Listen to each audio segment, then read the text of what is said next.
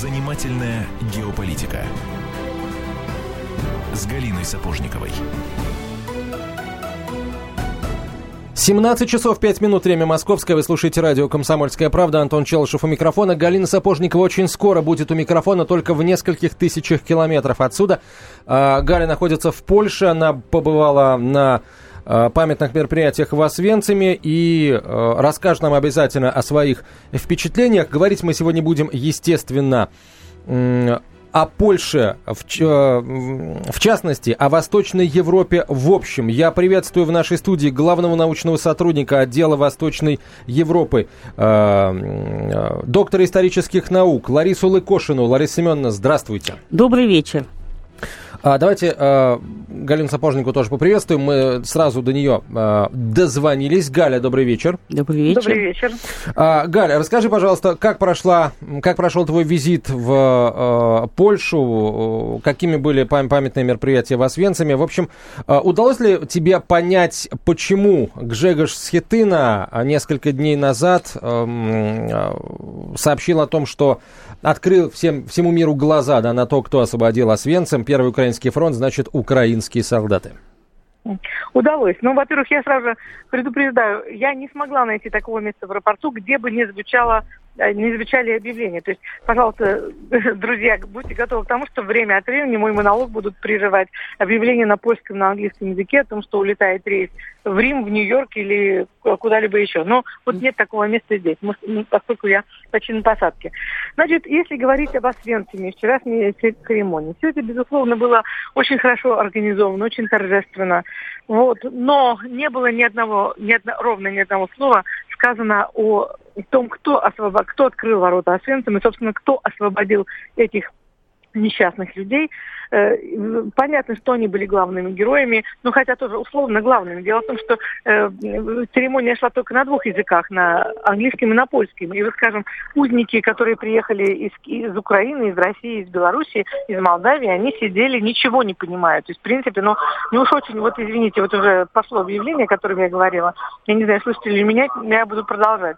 То есть, в принципе, небольших трудов и затрат стоило сделать так, чтобы все узники концлагерей поняли, о чем идет, собственно говоря, речь. Они сидели несколько часов в этом э, тенте и, ну, собственно говоря, в церемонии не участвовали. Ну, это просто детали. То, что не было ни слова сказано о роли Красной Армии, это это факт, я вчера об этом много говорила в своих репортажах. Хотя надо отдать должное, все-таки в одном месте я увидела российские флаги. Это памятник освободителям Освенцима, города Освенцима.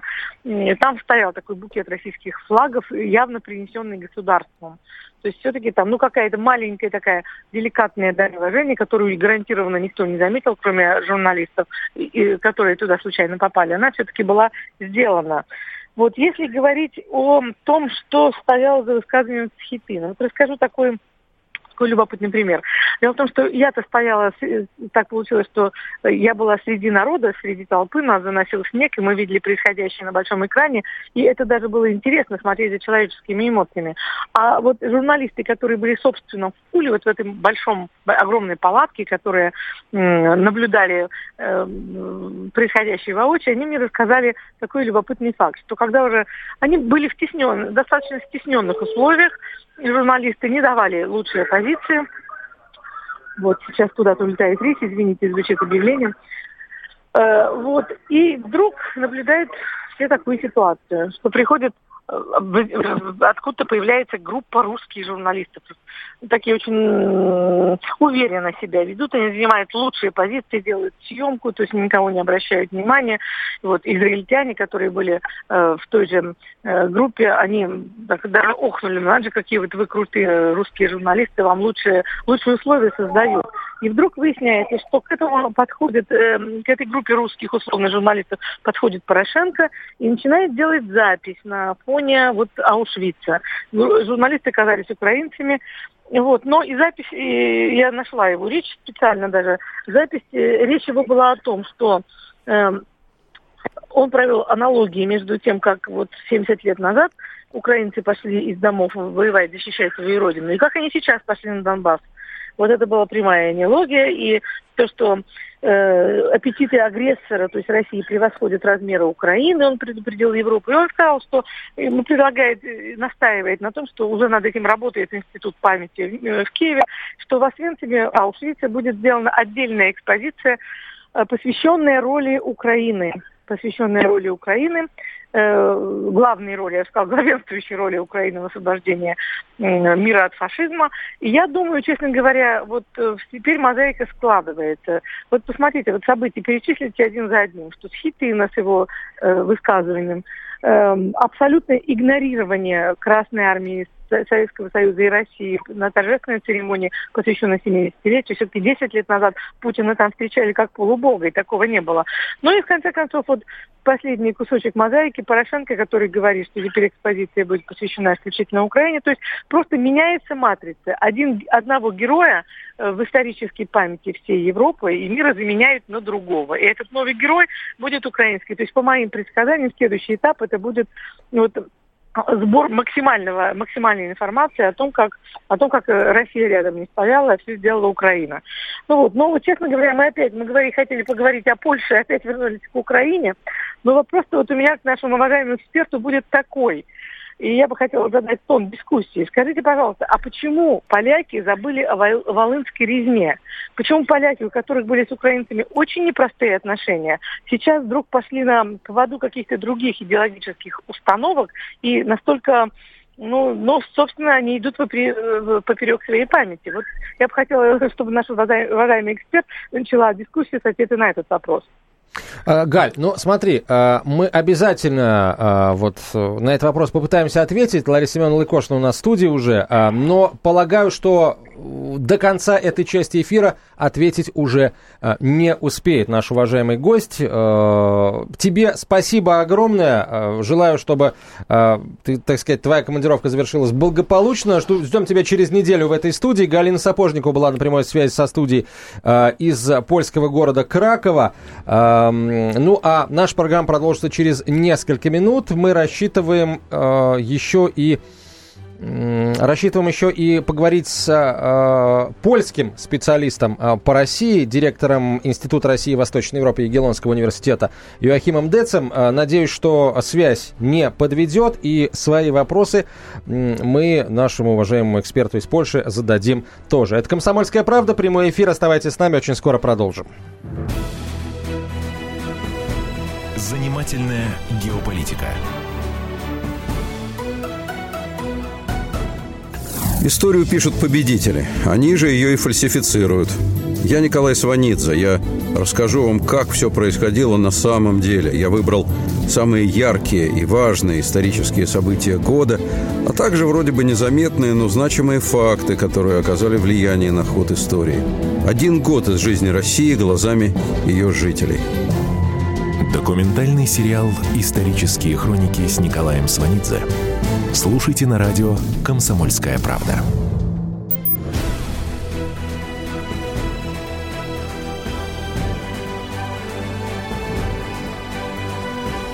Занимательная геополитика с Галиной Сапожниковой.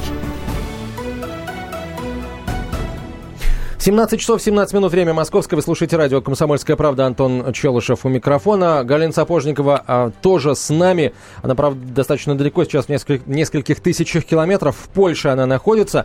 А в студии а, Лариса Лыкошина, главный научный сотрудник отдела а, Восточной Европы а, Института... А, давайте мы еще раз расшифруем научной информации по Науч... общественным вот, наукам Институт РАН. научной информации по общественным наукам Российской Академии Наук, доктор исторических наук, э, специалист по э, современной истории Польши. Так, Лариса Семеновна, э, как действительно, что насчет Волынской резни? Почему э, поляки вдруг так активно привечают украинского президента? Забыли Волынь? Ну, забыть Волынь, конечно, невозможно. И вообще поляки, надо вам сказать, отличаются достаточно хорошей исторической памятью. Забыть о таких жертвах, а жертвы на Волыни составляли по разным подсчетам, ну, по крайней мере, 60-80 тысяч, а иногда называют и более значительные цифры, это, конечно, э, такие цифры, которые не забываются. Э, и надо вам сказать, что в польском общественном сознании проявляется память память о Волыне, она мало проявляется на уровне официальной политики.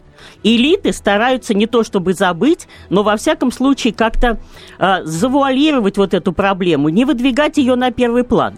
Почему? Да потому что здесь вступает в действие такой фактор, который можно назвать как историческая политика – Одно дело историческое знание, историческое сознание, и другое историческая политика. То есть сознательное выстраивание э, э, государственной политики применительно к уже прошедшим э, векам и годам и десятилетиям.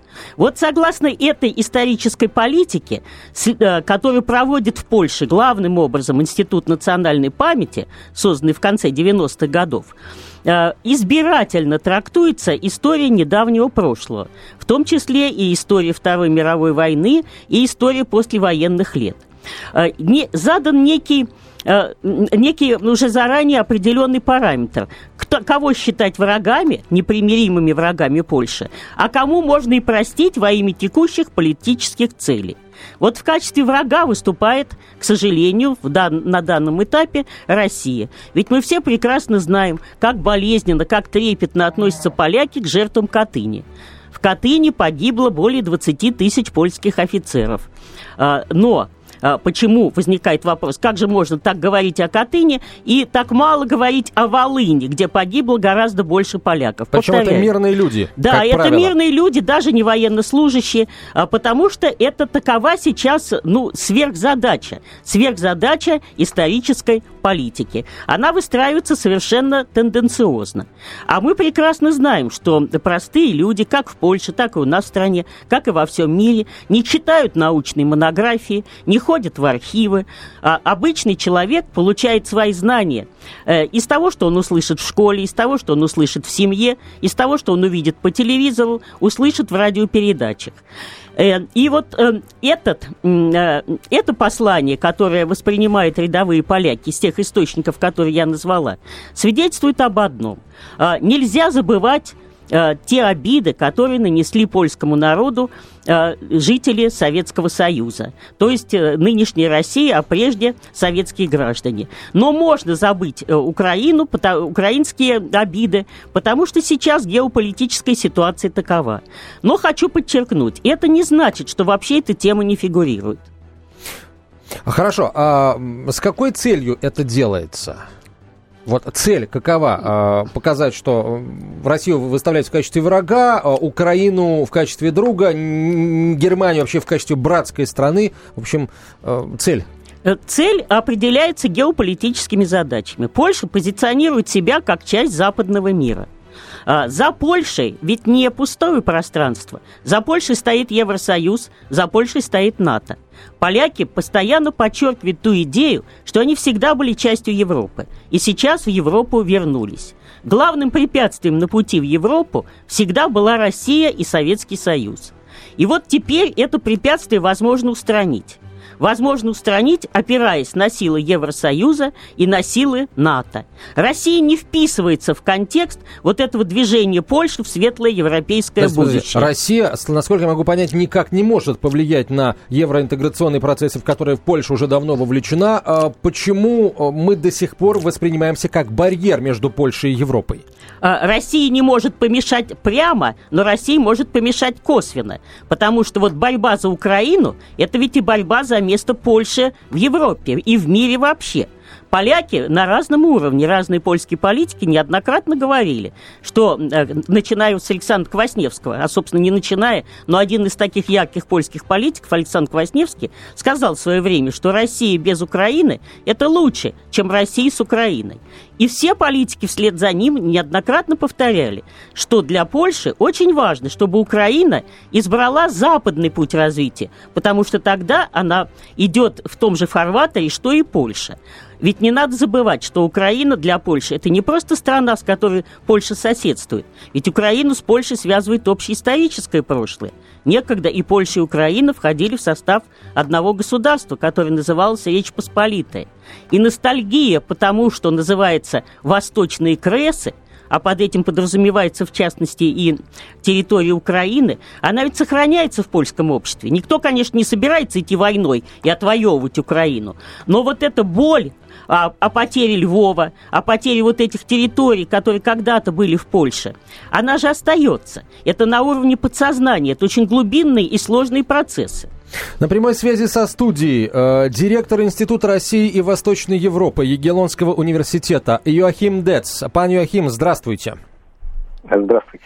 А, скажите, пожалуйста, а, вот э, давайте начнем с заявления министра иностранных дел Польши Гжегжа Схетыны, который заявил о том, что а, если первый украинский фронт освобождал Освенцим, значит, это сделали украинцы.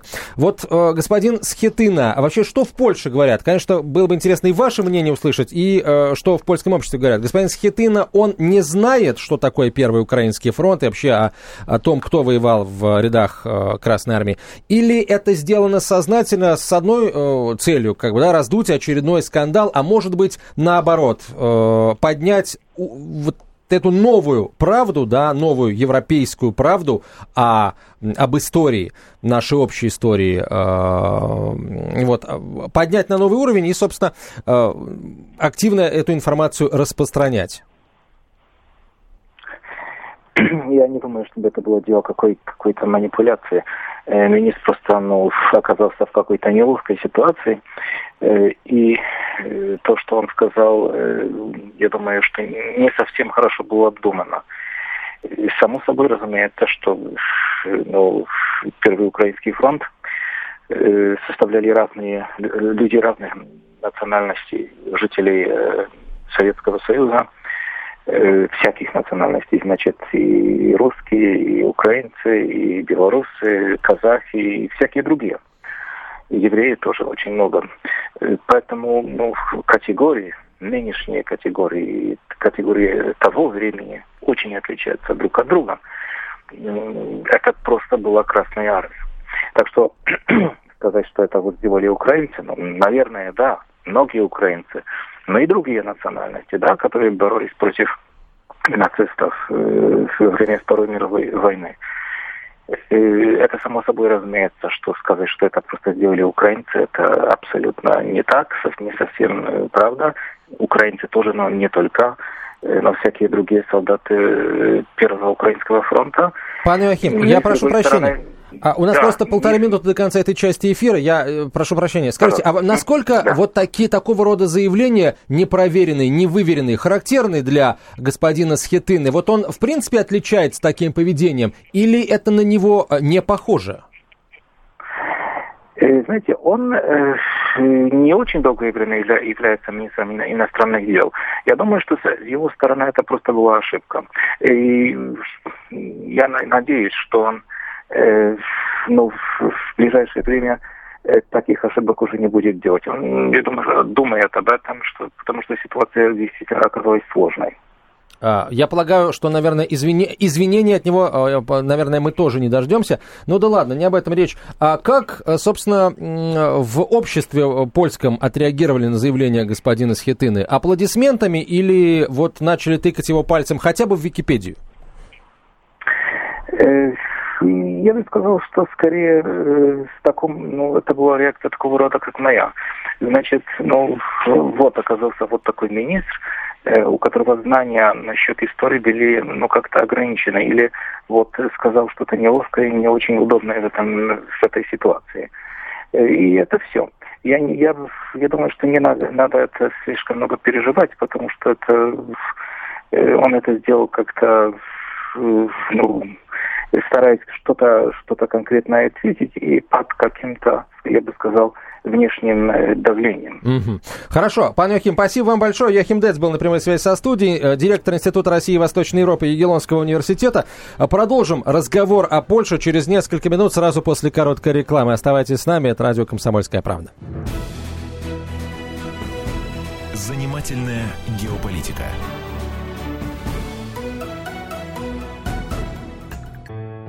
1418 дней и ночей, 2600 километров по дорогам войны, 7 миллионов героев, награжденных орденами и медалями, 26 миллионов погибших и вечная память.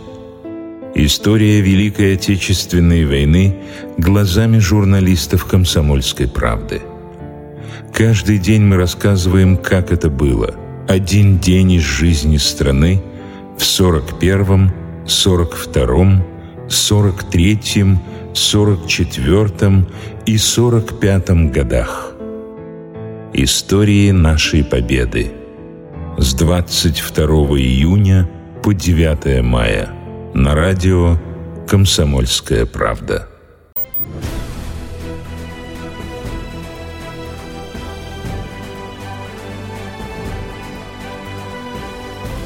Занимательная геополитика с Галиной Сапожниковой. 17.32 в российской столице. Комсомольская правда. Прямой эфир. Антон Челышев у микрофона. Галина Сапожникова у микрофона по телефону из Польши. А с нами в студии э, главный научный сотрудник отдела Восточной Европы Института научной информации а, по общественным наукам а, Российской академии наук, доктор исторических наук Лариса Семеновна. Ну и так, вот э, получается, что под каким-то давлением находился польский министр иностранных дел, что заставило его это, это сморозить. Правда, судя по его последующим заявлениям, он мало в чем раскаивается. А, да, можно признать, что под давлением, только это было давление общего такого тренда, который обозначился совершенно явно в польской политике. А, а, общее направление, которое можно определить так. Поляки всеми силами стараются принизить роль России и всеми силами стараются преувеличить роль Украины. Как э, в событиях Второй мировой войны, так и неадекватно отображает то, что происходит сейчас на Украине. Поэтому давление, если таковое и есть, то это давление общеполитической ситуации и какого-то вот общего направления польской политики. Тогда мы можем сказать так, что действительно это было давление. На самом деле трудно определить высказывание Схитыны как случайное. Конечно, не хотелось бы думать, что это сознательная провокация, но, с другой стороны, Гжегош Схитына а, человек э, достаточно зрелый, он родился в 63 году. А, он учился в школе еще в те времена, когда никак еще не пытались замалчивать достижения советской армии в освобождении Европы. А, кроме того, он, как известно, историк по образованию. Более того, он слывет интеллектуалом. Схитынов в партии «Гражданская платформа» всегда расценивался как один из наиболее интеллектуальных э, людей в этой партии. И я даже читал воспоминания одного из его приятелей, который говорил, что с Гжегожем можно поговорить обо всем, в том числе подробности об операции на Одере. Э, это было сказано не сейчас, а несколько лет назад – то есть возникает мысль какая, что все-таки это не просто случайность. Схитын оправдывается, он не пытается оправдаться, а, заявив, что он хотел сказать что-то другое. Он говорит, я сказал правду, но он подчеркивает, я хотел только обозначить такой момент, что в советской армии были люди разных национальностей. А, что я, мол, не закончил фразу, мне не, удалось закончить фразу, и поэтому вот так получилось. А, но он вовсе не пытается сказать, что я вот ошибся, я хотел сказать не то, что я сказал. А, то есть тут дело все-таки не совсем понятное, и если никаких разъяснений с его стороны или извинений не будет, то так это и останется непонятным до конца.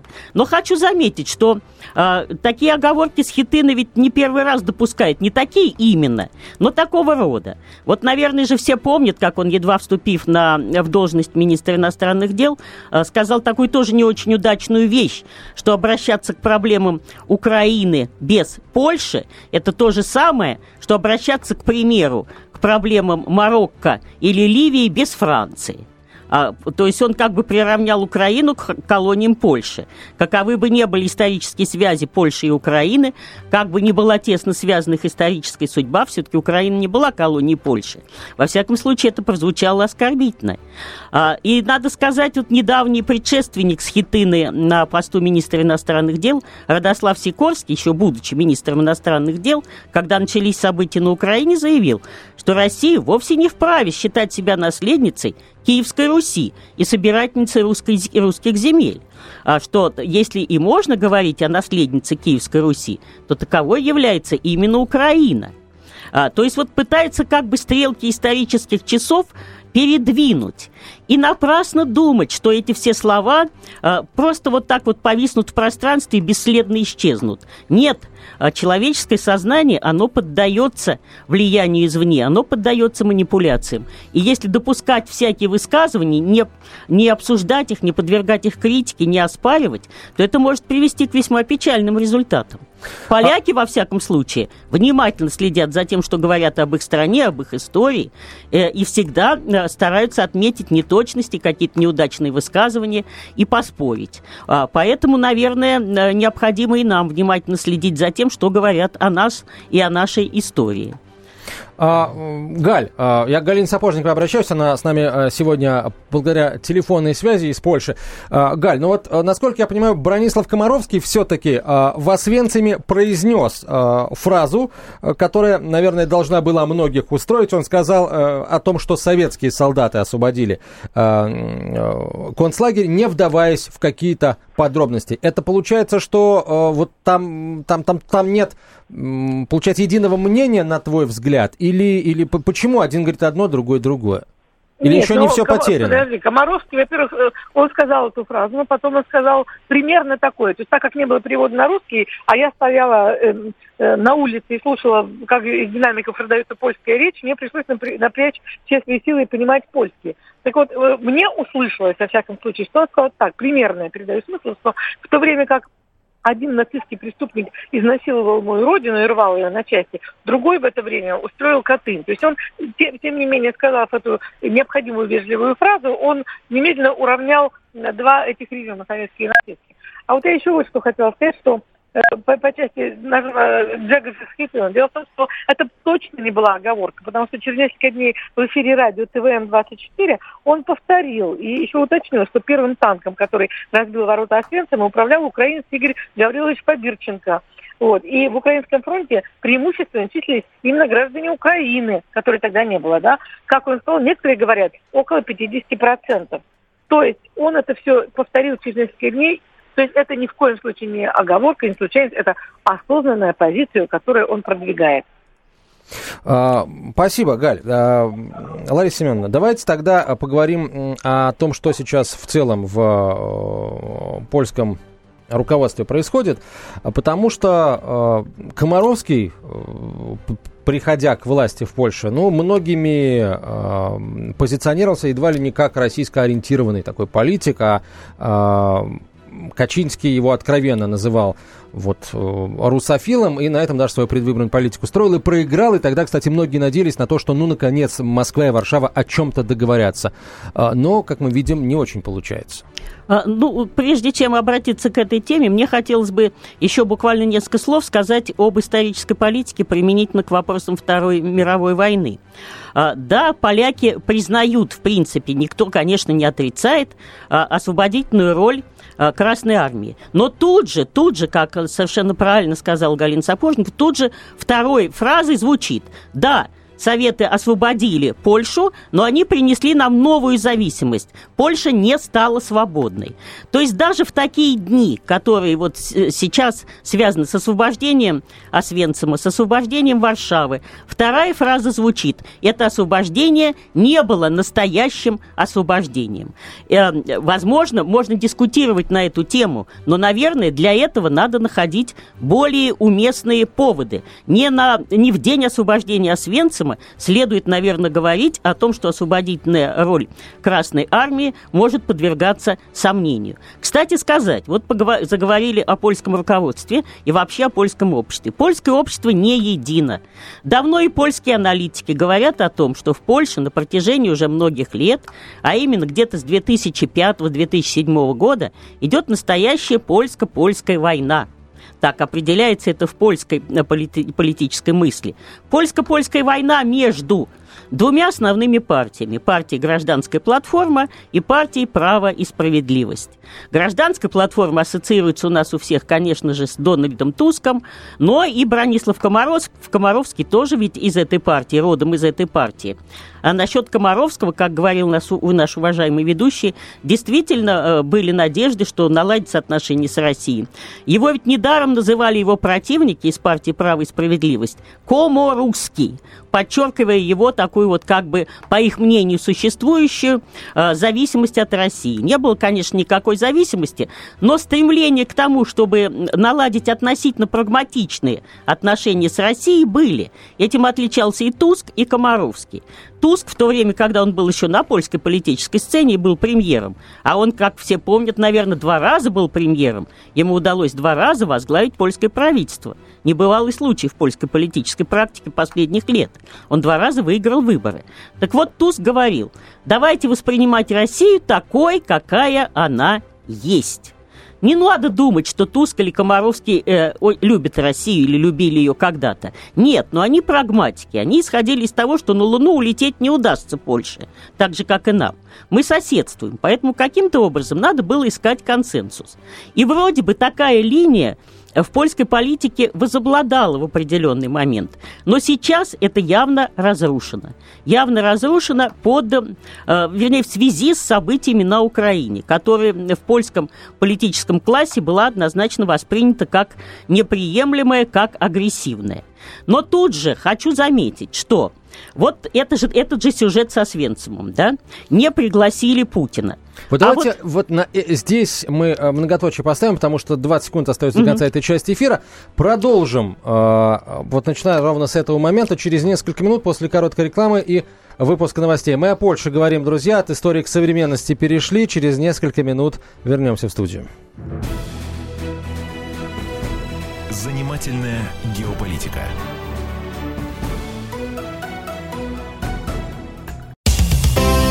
Специальный проект «Радио Комсомольская правда».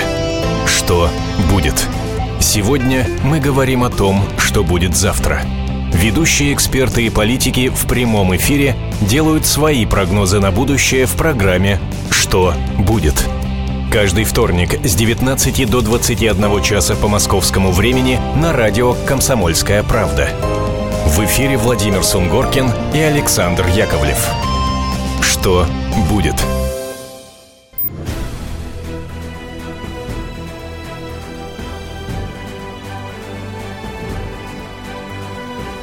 Занимательная геополитика с Галиной Сапожниковой. 17.47 в Москве, Комсомольская правда, прямой эфир. Э, Лариса Лыкошина у нас в гостях, доктор исторических наук, главный научный сотрудник э, э, отдела Восточной Европы, Института научной информации по общественным наукам Российской Академии Наук. Итак, Лариса Семеновна, мы остановились на моменте с приглашением, точнее, не приглашением президента России на годовщину освобождения Освенцима. Мы увязываем эту тему с отсутствием единства польского политического класса. Я сказал, что польский политический класс расколот, расколото польское общество. Так вот, говоря об, э, об этом сюжете, связанном со Свенцемом, хотелось бы подчеркнуть, что вот э, такая не очень сейчас влиятельная, но, в принципе, серьезная политическая сила в Польше, польские социал-демократы, и их глава Лешек Миллер, политик авторитетный, и политик с большим стажем, сказал, что мы зря не пригласили Путина, потому что мы могли бы использовать это приглашение для того, чтобы э, Путин встретился с Порошенко и попытаться ситуацию разыграть таким образом, чтобы Польша выступала в роли э, фактора миротворческого в решении э, конфликта на Украине. Что это упущенный шанс, так и сформулировал Миллер свою позицию, упущенный шанс. Не только он. Вот, конечно, все слушатели прекрасно помнят, с чего началась нынешняя Польша, нынешняя вот Третья Речь Посполитая, демократическая Польша. Она началась с движения солидарности. Один из героев солидарности, такой легендарный, можно сказать, человек, Корнелий Моровецкий – а, может быть, это имя не всем что-то говорит, но просто свяжите его с солидарностью. Солидарность уже знают все. Так вот, он говорил, мы не приглашаем Путина на э, э, дату освобождения Освенцима, тем самым мы показываем ничтожество Польши. Это очень опасно. Надо обязательно позвать Путина, потому что ведь поляки прекрасно осознают роль э, советской армии в освобождении страны.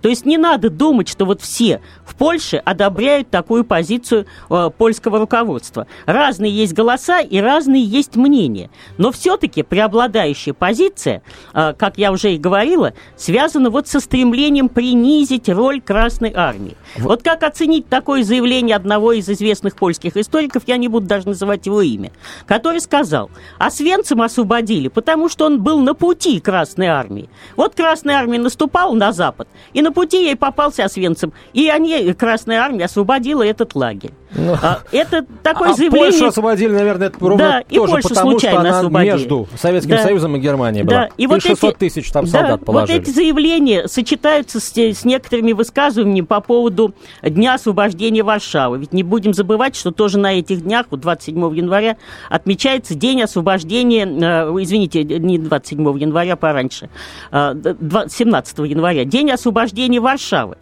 Так вот, некоторые историки говорят о том, что не было никакого освобождения, потому что город был пуст. Немцы покинули его, город был разрушен, город был пуст, и поэтому мол, освобождать было некого, что тоже не соответствует действительности. Ведь достаточно много было жертв при освобождении Варшавы.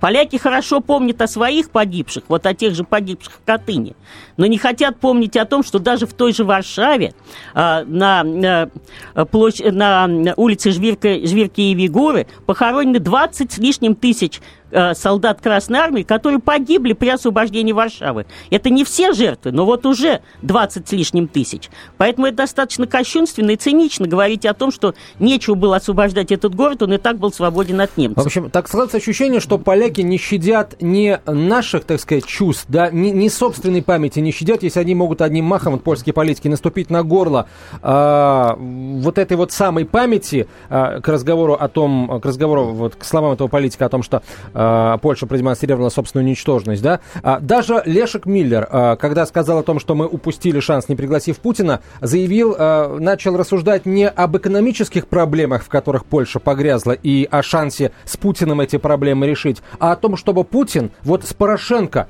договорился. Почему вот какие-то собственные, совершенно реальные проблемы, которые можно было бы решить, вот они как-то на, на второй план уходят. Почему интересы европейские, они выше национальных ставят, как кажется иногда. Ну, я бы так не сказал. Я бы сказал так, что поляки и действительно совершенно искренне ощущают себя частью Европы. Незначительная часть польского общества, такая часть польского общества тоже есть, а, старается как-то подчеркнуть необходимость суверенитета Польши и независимости от Европы. Это прежде всего связано с некоторыми националистическими организациями, которые действуют в Польше. Связано, кстати, с партией «Право и справедливость», которая скорее подчеркивает а, необходимость сохранения суверенитета, чем необходимость окончательно раствориться в Евросоюзе. Но вообще общая тенденция – все-таки в Польше, это подчеркнуть свою связь с Европой, свое единство с Европой. А вот что касается э, Второй мировой войны, здесь хотелось бы отметить э, вот какой момент. Э, ведь получается так, что во всей Европе, отмеча... говоря о Второй мировой войне, говорят о том, что все-таки демократия с Востока Э, объединилась с Советским Союзом, и таким образом удалось победить фашистский режим тоталитарный. А поляки немножко по-другому трактуют эти события. Они рассматривают ситуацию таким образом, что два тоталитаризма, советский и немецкий, э, столкнулись в этой смертельной схватке, а, а жертвой-то оказалась Польша – которые хотя и освободили от фашизма, но вот не дали ей истинной настоящей независимости. Ведь тот период, который прошел с 44 по 89 год, многие польские историки и многие польские политики пытаются представить как некую черную дыру, как некий провал в польской истории. Польша как бы опомнилась и вернулась к себе, стала самой э, собой только после 89 года. Э, поэтому вот такая тенденция тоже существует в польском общественном сознании, которую надо учитывать. А что, по вашим сведениям, с польской экономикой сейчас происходит? Все говорят про пресловутые миллионы тонн польских яблок, которые э, не можем мы, э, которые поляки не, мог, не могут сейчас поставлять на российский рынок, но это действительно, они не мифические, они реальные. Плюс говорят, а, молоко на вот, предприятия, перерабатывающие, которые поставляли свою продукцию, прибалтийские, которые поставляли свою продукцию в Россию, тоже в том числе с польских ферм э, бралось, покупалось. В общем, у поляков очень серьезные проблемы, да? Насколько они насколько вот эта вот потеря рынка российского для них, в общем, восполнима, невосполнима, как у них там с, бюджетом, со всеми? Ну, вы знаете, вот насчет польской экономики надо сказать, что поляки достаточно больших успехов достигли в своем экономическом развитии. Вот только недавно опубликованы данные о развитии польской экономики в 2014 году, и рост ВВП 3 с лишним процента. Это на фоне, в общем-то, других стран Европы, у которых рост значительно ниже.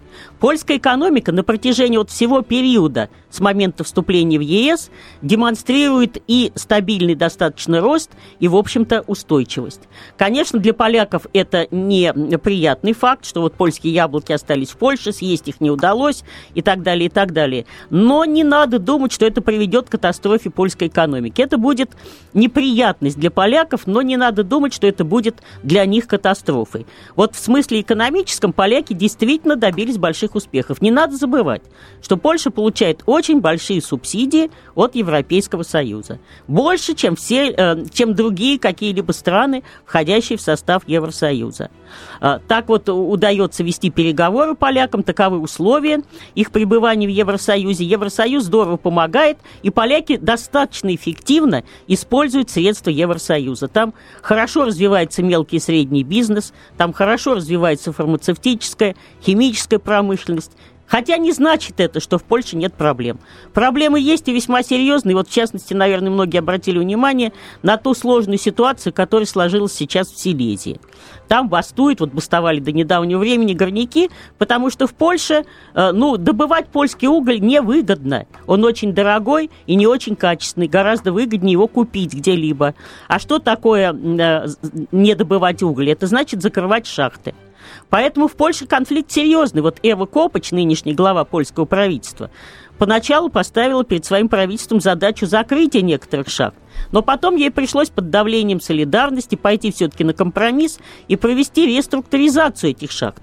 То есть я к чему все это говорю? Не будем вдаваться в подробности селезских проблем. А, будем надеяться, что поляки успешно их разрешат. Но, конечно, польская экономика не существует без проблем. Проблемы есть. А, время, к сожалению, у нас поджимает уже так достаточно серьезно. Мы э, не успели еще обсудить, вот почему поляки очень хорошо помнят о Катыни, почему поляки помнят о Волыне, хотя делают вид, что они помнят. А почему мы не помним о нападении Польши на молодую Советскую Республику, не на Россию, но на а, Советскую Украину, Советскую Белоруссию а, в 19-м, если память мне не изменяет, году, когда Пилсудский взял сначала Вильнюс, потом Минск, потом, правда, это все отдал, но тем не менее, факт имел место. Почему мы об этом забыли? Как-нибудь как-нибудь в другой раз обязательно об этом поговорим. Ларисе Лыкошиной большое спасибо, доктору исторических наук, специалисту по современной политике Польши. Лариса Семеновна, приходите к нам еще. Спасибо большое, всего хорошего. Полная картина происходящего у вас в кармане.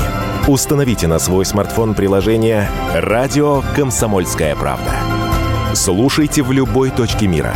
Актуальные новости, эксклюзивные интервью, профессиональные комментарии. Удобное приложение для важной информации – Доступны версии для iOS и Android. Радио «Комсомольская правда». В вашем мобильном.